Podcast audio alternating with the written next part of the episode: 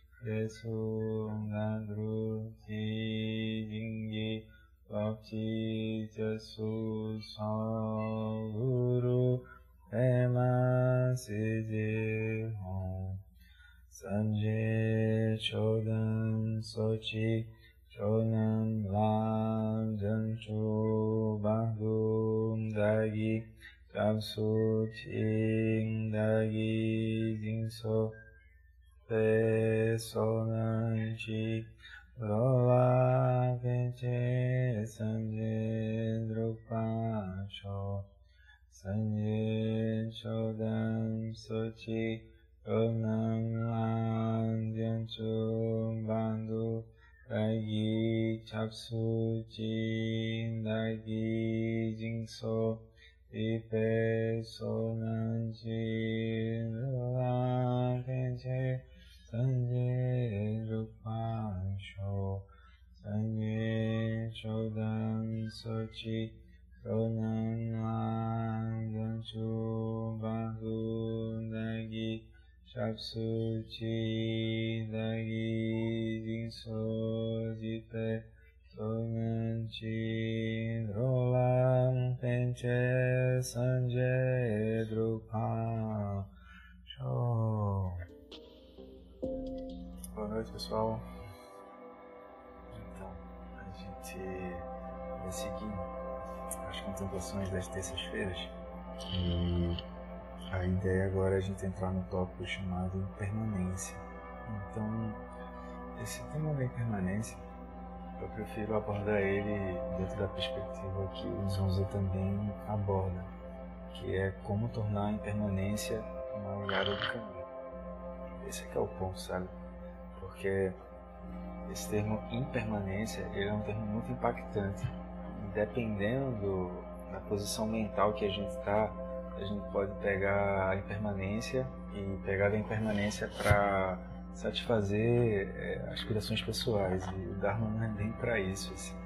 É, então, por exemplo, o Zonzo ele vai dizer que é justamente porque você não tem uma BMW que é porque você pode ter. Então tem uma impermanência nisso. E é justamente porque você tem uma BMW que você pode perder a BMW. Então, ele nem diz que a impermanência é algo positivo, nem tampouco diz que a impermanência é algo negativo. Então, o comparativo é o seguinte: da mesma forma que a gente olha para a natureza, e se a gente tem uma pedra, joga ela para cima, o que é que vai acontecer? Por inferência e experimentação, a gente vai ver que a pedra cai. Então, a mesma coisa a gente deveria fazer em relação à impermanência. É, os mestres do passado eles enfatizam que sem a contemplação desse ensinamento sobre a impermanência é muito difícil a gente poder sentar e praticar, porque a nossa wish list, a nossa lista de desejos, ela é infinita. Além do mais, não sei se a gente já suspeitou, sempre tem alguma coisa nova para fazer. Sempre tem. Sempre vai ter. É, o tópico de hoje, eu até separei aqui, né? Seria assim, a impermanência. Como lidar com desejo e apego. Esse é que é o ponto. E aí eu já começo falando sobre a questão como que podemos trazer a impermanência para o caminho. Esse é o ponto. Então, a confiança no Dharma, ela não pode amadurecer sem a aceitação quanto à incerteza. Fecha aspas. Essa é uma citação do grande Mignon Rinpoche. O que é, que é isso, né? É que é muito difícil a pessoa soltar a sensação de que ela só existe se ela estiver controlando algo. É muito difícil isso. Parece que se a pessoa não estiver controlando algo, ela não está viva. Então é muito interessante, por exemplo, você ver quanto a gente está sempre aspirando alguma coisa para controlar, para daí sim a gente se sentir vivo. Isso pode ser uma roupa, uma ida a algum lugar, pode ser uma determinada situação, pode ser só uma aversão a ficar em algum estado, é, como eu posso dizer, um estado triste, por exemplo. É muito difícil a pessoa ficar no meio da tristeza e ela digerir aquilo. Ela quer resolver aquilo o mais rápido possível. Então, a, a confiança no Dharma não tem como a gente amadurecer essa confiança sem aceitação da incerteza, ou seja, sem aceitação de que a impermanência está aí. Uma vez o Lama Santen, ele não era lama ainda, ele era, era professor de física, ele foi para um congresso na França e ele estava no meio da rua e deu vontade dele ir no banheiro. Só que aí é, deu vontade dele ir no banheiro e ele só tava com moeda de real no bolso. Na época não era real, era uma outra moeda lá. Devia ser cruzeiro. Só tava com alguns cruzeiros no bolso. Então ele viu que ele começou a ficar muito aflito, muito aflito mesmo. E ele procurou o primeiro banco possível para poder trocar a moeda em cruzeiro pela moeda francesa não sei como é que é o nome da moeda francesa. Então ele começou a se desesperar por isso. Então ele viu que no meio daquilo ele lembrou da impermanência. Aí ele não sabe explicar muito bem como. Apareceu uma italiana, uma senhora italiana do lado dele e perguntou por que, que o que é estava acontecendo com ele. Então ele explicou. Ela disse: "Tome". Aí é ela que tirou o, o dinheiro para ele poder usar. Pelo que eu entendi no contexto, era um tipo de um, um sanitário público. E aí ele pegou o dinheiro certinho com ela e foi. É bem diferente a gente usar. Eu contei esse exemplo, né? Que é bem diferente a gente usar isso dentro de um contexto assim, tipo, não, vai passar, vai ficar tudo bem, que é uma coisa mais reino dos deuses, assim. Ou a gente usar isso assim, não, é, isso vai passar, mas o que é que eu estou fazendo com o tempo, sabe? Onde é que eu estou investindo isso assim? Ou então, a gente é, pode seguir nossos planejamentos, não tem problema nenhum. Quem está com, com, um planejamento agendado para o carnaval, ótimo. Mas se por acaso as coisas não saírem exatamente como a gente planejou, aí a gente contempla a impermanência é, para tentar soltar o peso que vem é, de qualquer tipo de desejo e de apego recorrente, sabe? Então, esse, esse pensamento da impermanência, ele vem é, de uma preocupação do seguinte, da seguinte questionamento: o que é que realmente vai nos beneficiar diante das mudanças na vida? Então, alguns mestres eles gostam também de trazer, ao invés de trazer mudança, ele trazer incerteza. Por quê? Porque eles começam a perceber o quanto é, é aflitivo para qualquer pessoa ela ficar sem uma certeza sobre as coisas. Então eles, eles trazem isso. Eu, eu, eu, tenho uma tendência também a ver isso, assim, é, associar essa questão da impermanência à incerteza. Ou seja, como aquilo não está dentro do meu controle, causa uma incerteza. Como tem uma incerteza, tem uma insatisfação junto. Aí essa é uma contemplação para a gente fazer é, é, infinitas vezes, durante o dia mesmo assim. E ao mesmo tempo perceber que quando a gente tem uma certeza duvidar é, é, é, uma dúvida sadia, sabe? Um questionamento sadio. Tipo assim, o óbvio não está sendo dito, porque as pessoas estão cheias de certezas nas suas bolhas. É uma boa coisa também para fazer. Então, dentro de um contexto é, clássico, Os ensinamentos sobre a impermanência, eles vêm em uma, uma sequência lógica, assim. Eles vão começar no aspecto mais externo, para depois chegar no aspecto mais interno. O que, é que, eu, o que é que a gente vai resumir? É externo é qualquer coisa que a gente pode apontar fora de nós. Interno é qualquer coisa que a gente consegue perceber do nariz para dentro. Esse é o ponto.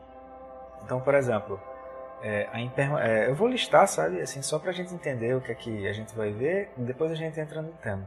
Então, é, a impermanência quanto às mudanças no universo. Aí pode ser universo, planetas, temperatura, é, estações do ano, o clima. O Recifense consegue ver isso fácil, assim, que ou, ou tá quente ou tá chovendo. É fácil, assim. É, a impermanência quanto aos seres de sabedoria. Já que isso aqui vem dentro de um contexto tibetano, eles dão muita ênfase a essa coisa da linhagem, né, dos mestres. Então, os seres de sabedoria, eles vêm eles vão. Alguns têm 71 anos, 72, assim, parecem jovens, mas eles podem ir a qualquer momento, assim a impermanência dos seres de poder, porque a aspiração do reino humano é chegar então à fama ou a alguma posição que ele possa exercer poder para se sentir alguma coisa ali dentro. E a impermanência e a aflição dos seres diante da morte. Então não é que o, o Dharma ele seja é, mórbido ou ele seja é, algo da bad, sabe? Mas é assim, é que por uma questão de, de contemplação do sofrimento dos seres, a morte é simplesmente assim: você não vai conseguir controlar mais nada. E agora? Que é que você consegue fazer? Mas a pessoa passou a vida inteira dela aprendendo a controlar coisas. Então é um pouco incomum que as pessoas cheguem numa situação dessa e elas, elas consigam sorrir, por exemplo a menos que elas tenham tido treinamento da mente. Então, quando a gente está contemplando esses temas, é assim que a gente possa aliviar o, o sofrimento autocriado temporária e definitivamente e que a gente possa então poder oferecer essa mesma experiência para as outras pessoas. Então, esse é um tema que a gente deveria contemplar. Tendo contextualizado é, de maneira bem, bem simplória assim, a questão da impermanência. Como que podemos tornar a impermanência nossa aliada no caminho? Né? Esse é o ponto.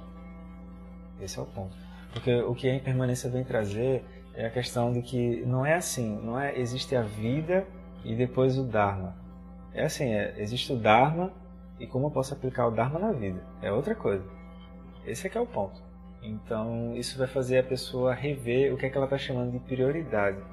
Isso não significa deixar de ganhar dinheiro, não significa é, se a pessoa vai ficar solteira, se vai ficar casada, não significa, não é sobre isso, sabe? É sobre perceber que tem uma chama queimando nas costas e a pessoa está tão inerte na bolha dela que ela não está vendo.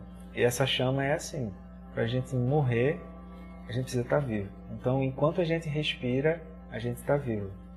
Então, a, só quem pode tomar as rédeas da nossa vida somos nós mesmos. Esse é o ponto. Então, por isso que vem o encadeamento, que é tem a vida humana preciosa, mas a gente precisa falar da impermanência.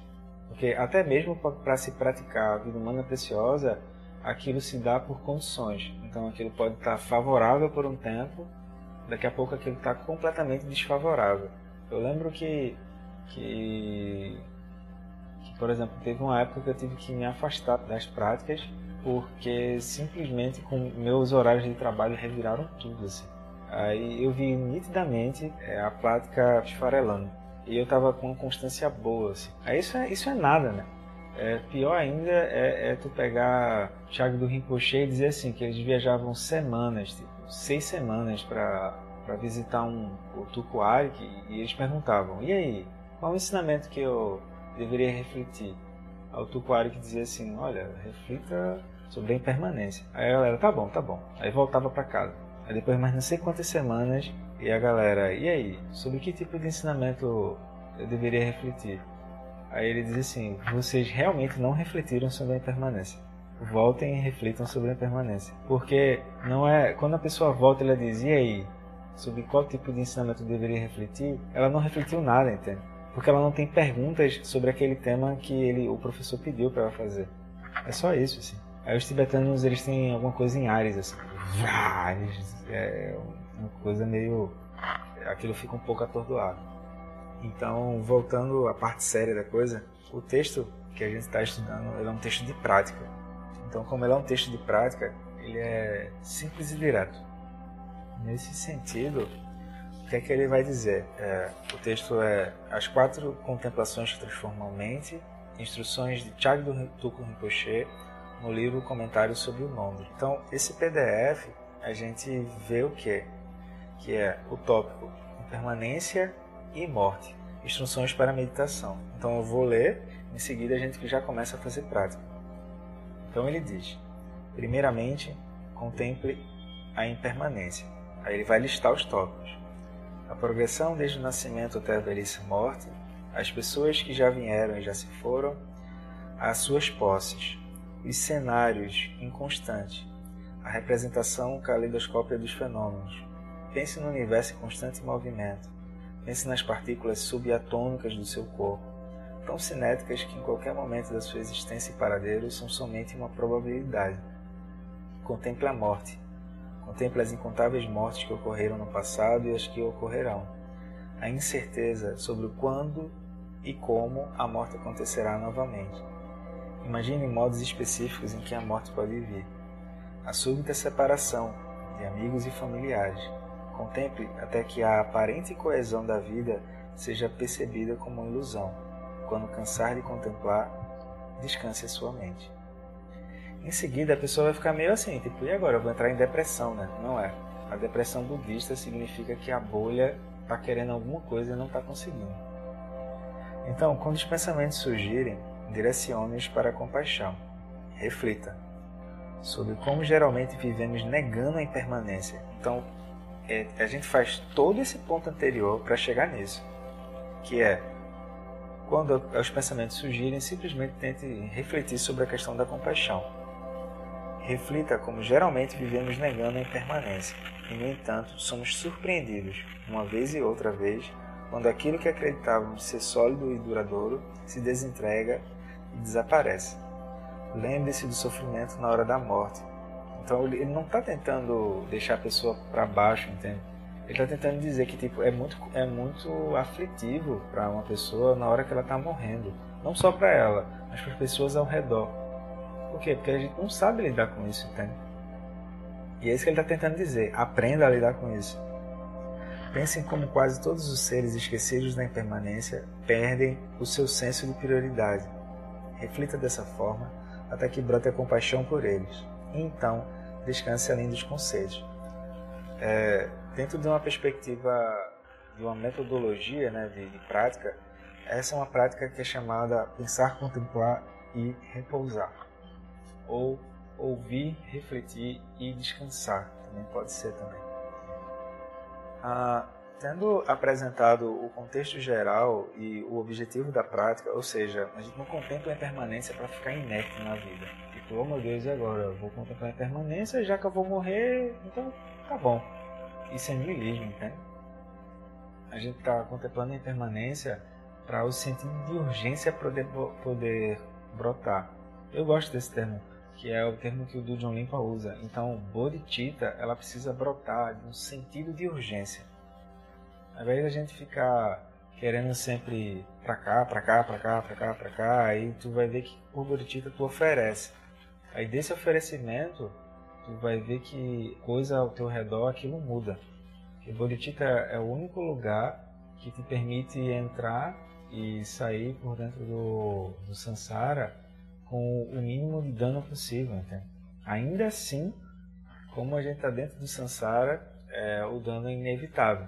Esse também é um tipo de ensinamento que ele vem de uma classe que é chamada instrução irada, porque é assim, é muito fácil a gente ficar filosofando sobre a impermanência, mas quando ela vem, fica evidente que a gente não tem nenhum tipo de treinamento para lidar com aquilo.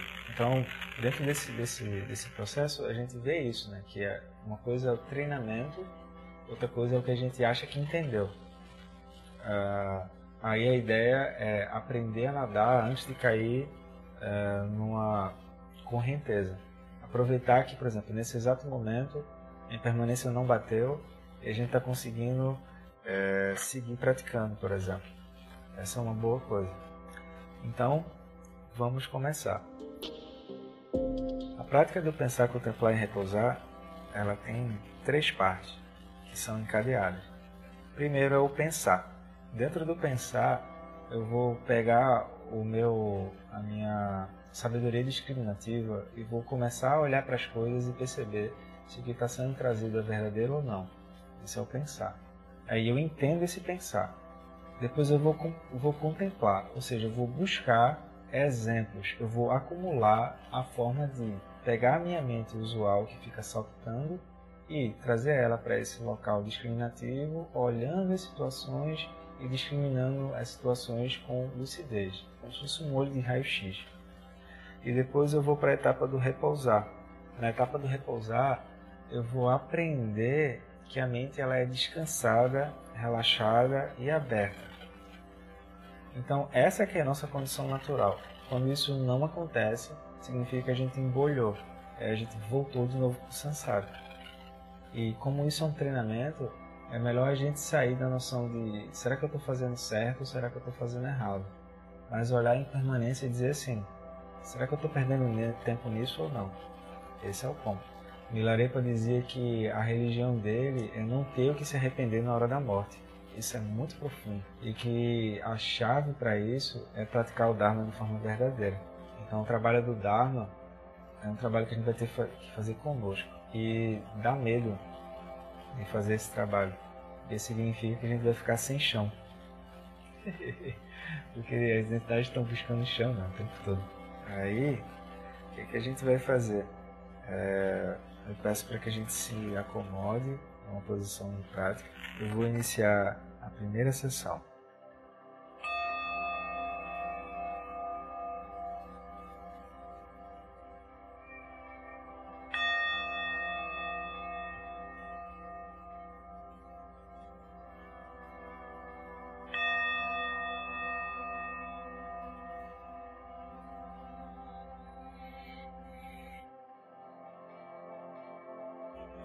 Nessa primeira sessão, nós vamos observar o que Thiago Rinpoche chama de progressão da vida até a etapa da morte.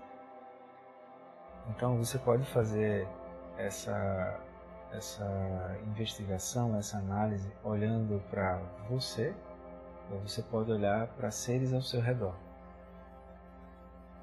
Então, em primeiro lugar, observe que é raro e precioso a gente simplesmente ter sobrevivido a um nascimento.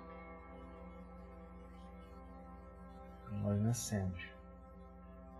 Depois, enquanto somos bebês, a gente está totalmente inseguro e completamente alheio do que está acontecendo. Em seguida, observe também que a etapa da infância. Então, quando chegamos à infância, dificilmente a gente lembra de tudo aquilo que fez quando era bebê. Depois nós chegamos à etapa da adolescência. Depois chegamos na fase adulta. Depois chegamos na terceira idade. E aí é como se já a gente já não conseguisse sonhar mais com coisas futuras. E isso se concretiza com a morte. Então, durante as etapas de nascimento, a infância, a adolescência, a fase adulta, é como se a gente sempre aspirasse ir para frente, sem contemplar de modo mais profundo a natureza do que é que significa esse ir. Sem contemplar a própria motivação nesse processo. Depois chegamos à terceira idade, se tivermos sorte. E depois a gente morre.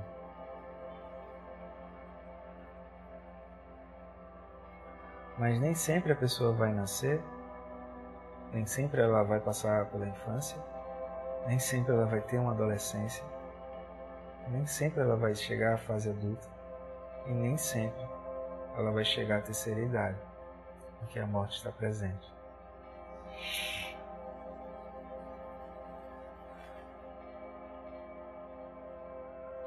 Então, o que há de imutável, estável e permanente diante desse processo?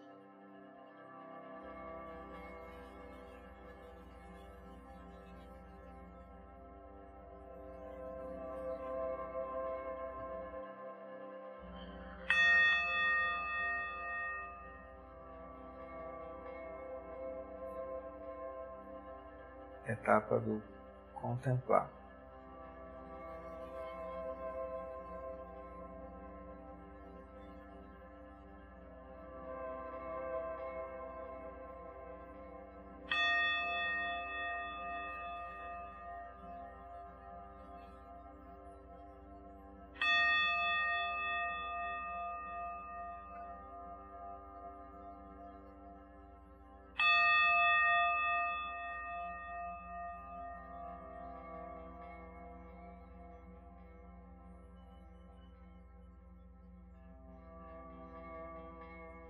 Comece em primeiro lugar relaxando.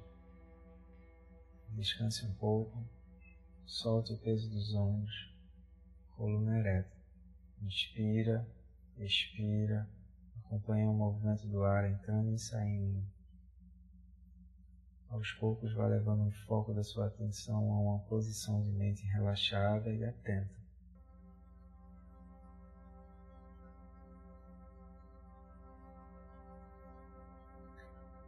Então olhamos.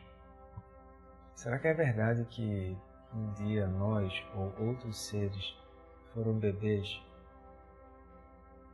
Quando eles foram bebês, eles levaram suas fraldas, eles levaram suas roupas, levaram sua mamadeira, levaram seus brinquedos.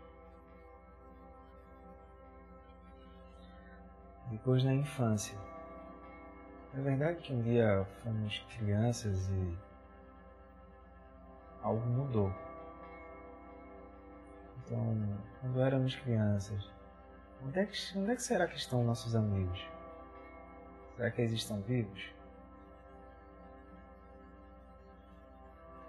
Onde será que estão nossas roupas? Nossos brinquedos? Nossas brincadeiras? Nossas preferências enquanto crianças. Depois na adolescência. O que é que sobrou da fase da adolescência? O que é que não muda quando chegou a adolescência?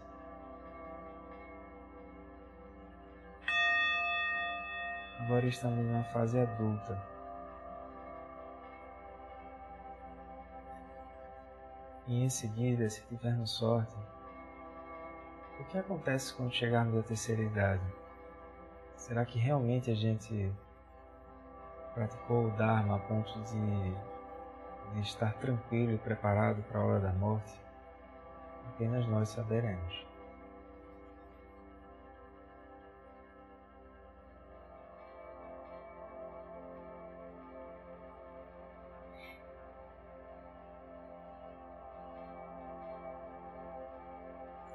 Vamos agora para a etapa do repousar.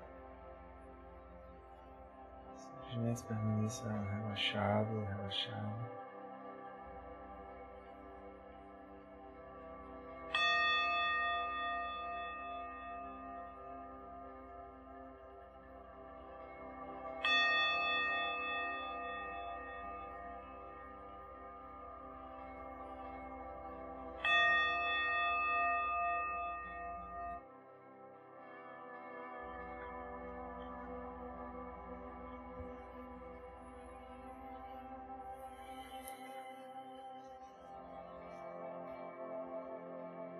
Os pensamentos surgirem, relaxe. Tente, tente direcioná-los para a compaixão. Agora reflita. Como que nós vivemos negando a impermanência e, no entanto, somos surpreendidos uma vez e outra quando aquilo que acreditávamos ser sólido e duradouro se desintegra e desaparece. Quanto sofremos por isso? Será que a impermanência é verdadeira ou não?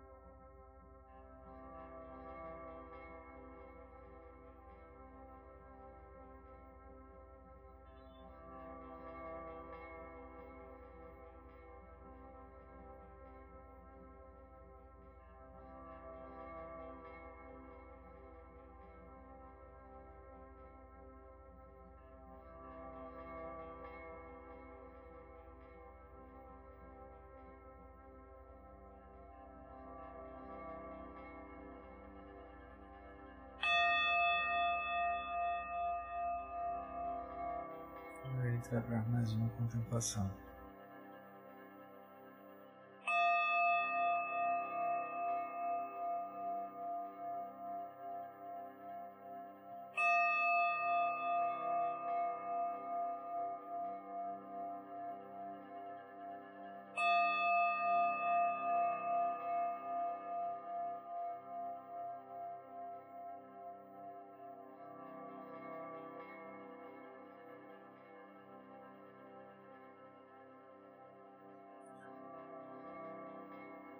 Uma segunda forma de contemplar a impermanência é olhar as pessoas que vieram e já se foram na nossa vida.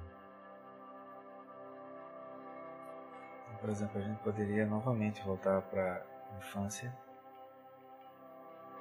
e olhar. Onde é que estão nossos colegas de classe,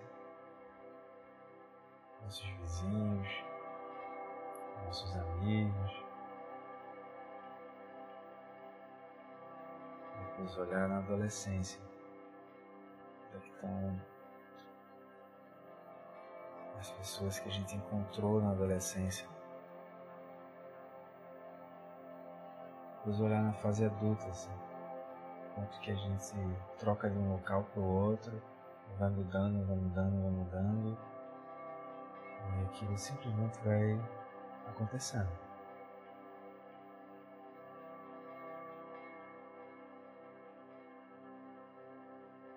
Depois tem uma contemplação que é mais sutil, que é contemplar os familiares, sabe? Então, a gente pode contemplar como é que Será que a gente ainda encontrou, tem como encontrar nosso pai? Será que a gente ainda tem como encontrar nossa mãe? Será que a gente ainda tem como encontrar algum irmão nosso? Ou algum irmão? Ou algum filho? Ou alguma filha? Ou as pessoas que encontramos na rua? as pessoas que a gente encontra no trabalho atual, nos, em trabalhos passados, estágios, namorados, namoradas. O que é que permanece imutável, estável diante dessas situações? Os casamentos que a gente teve, as casas, os carros, os prédios Pessoa, pessoas que a gente sentiu alegria ou pessoas que a gente sentiu tristeza. Poder olhar isso com cuidado, sabe?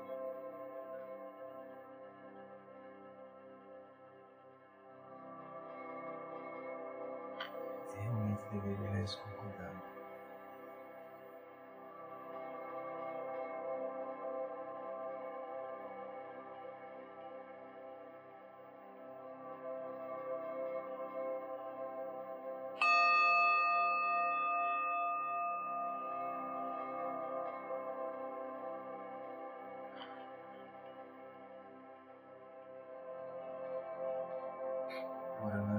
até para contemplar.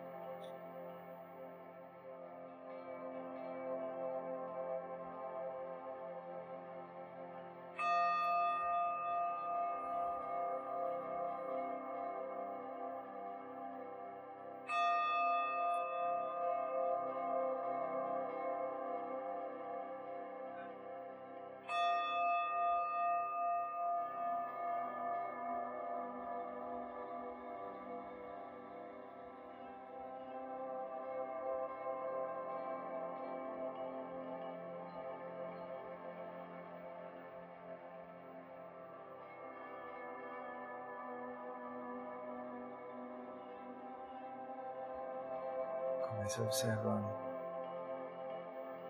Você ainda tem contato com as pessoas que vieram, tiveram com você na infância? Onde é elas estão?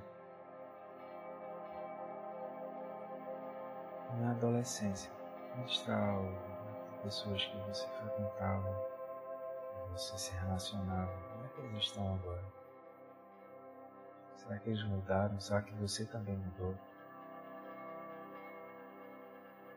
E nessa fase adulta,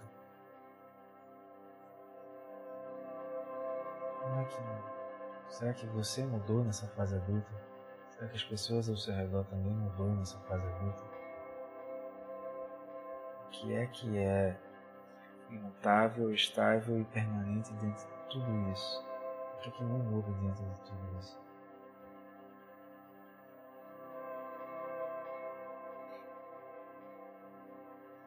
E a nossa relação com o nosso pai, a relação com a nossa mãe, será que ela mudou durante o tempo? Será que a gente ainda pode ter contato com essas pessoas atualmente? a relação com nosso irmão, nossa irmã, nosso filho, nossa filha, a relação das pessoas que encontramos na rua. Será que elas podem mudar ou não? As pessoas do trabalho, do estágio, os namorados, as namoradas, onde é que eles estão agora? Os casamentos, nossas posses, as pessoas que a gente sente alegria, as pessoas que elas sentem raiva. Onde é que eles estão? O que é que não flutua dentro daquilo que flutua aos nossos olhos?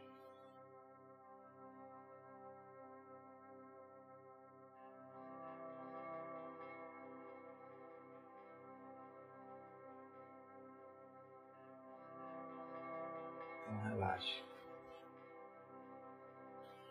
Etapa do repousar.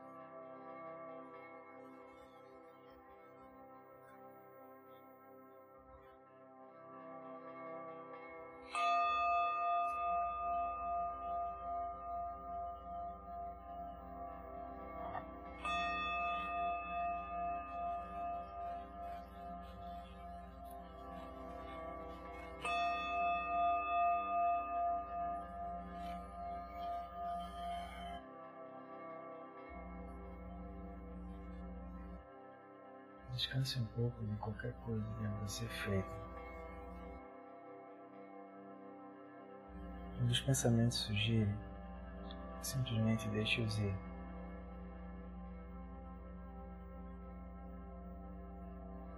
Agora observe. Todos os seres, inclusive eu e você, a gente aspira encontrar felicidade e a gente também aspira se livrar da infelicidade. E no meio disso, nós somos derrubados pela impermanência. Ou seja, esquecemos que a impermanência está aí. Agora, podemos refletir sobre como que a gente geralmente vive negando a impermanência e como que a gente é surpreendido por ela. Tanto quando a gente está numa fase difícil, quanto quando a gente está numa fase alegre.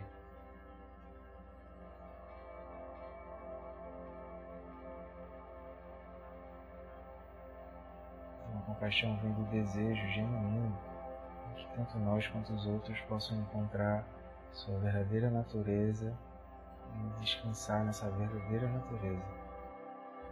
Despertar esse espírito de emergência, esse espírito de urgência tentar entender as causas e condições de sofrimento autocriado e poder ajudar os seres a fazerem o mesmo. Inspire, expire e relaxe qualquer elaboração mental. Solte. Deixe que os pensamentos sigam seu fluxo.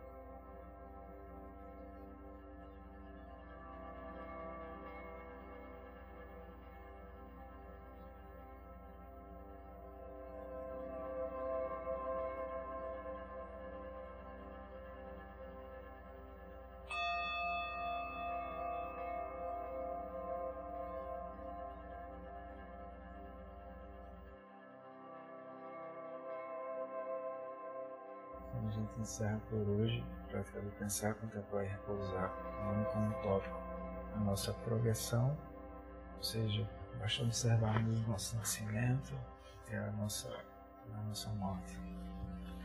Em seguida, a gente também pode contemplar as pessoas que desfilaram na nossa passarela, né? as pessoas que vieram as pessoas que se foram.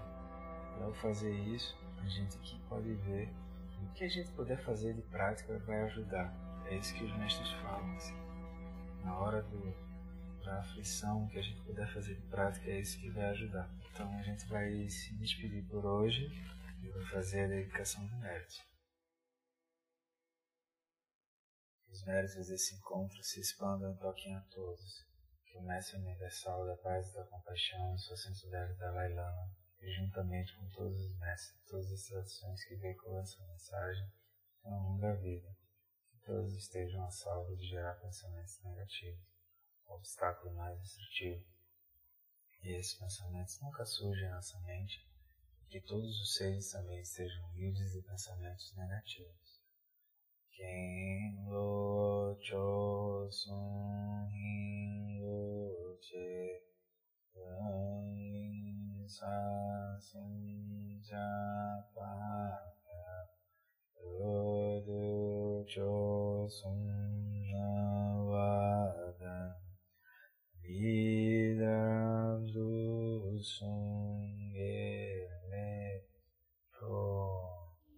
Então a gente vai encerrar a prática por hoje. Então,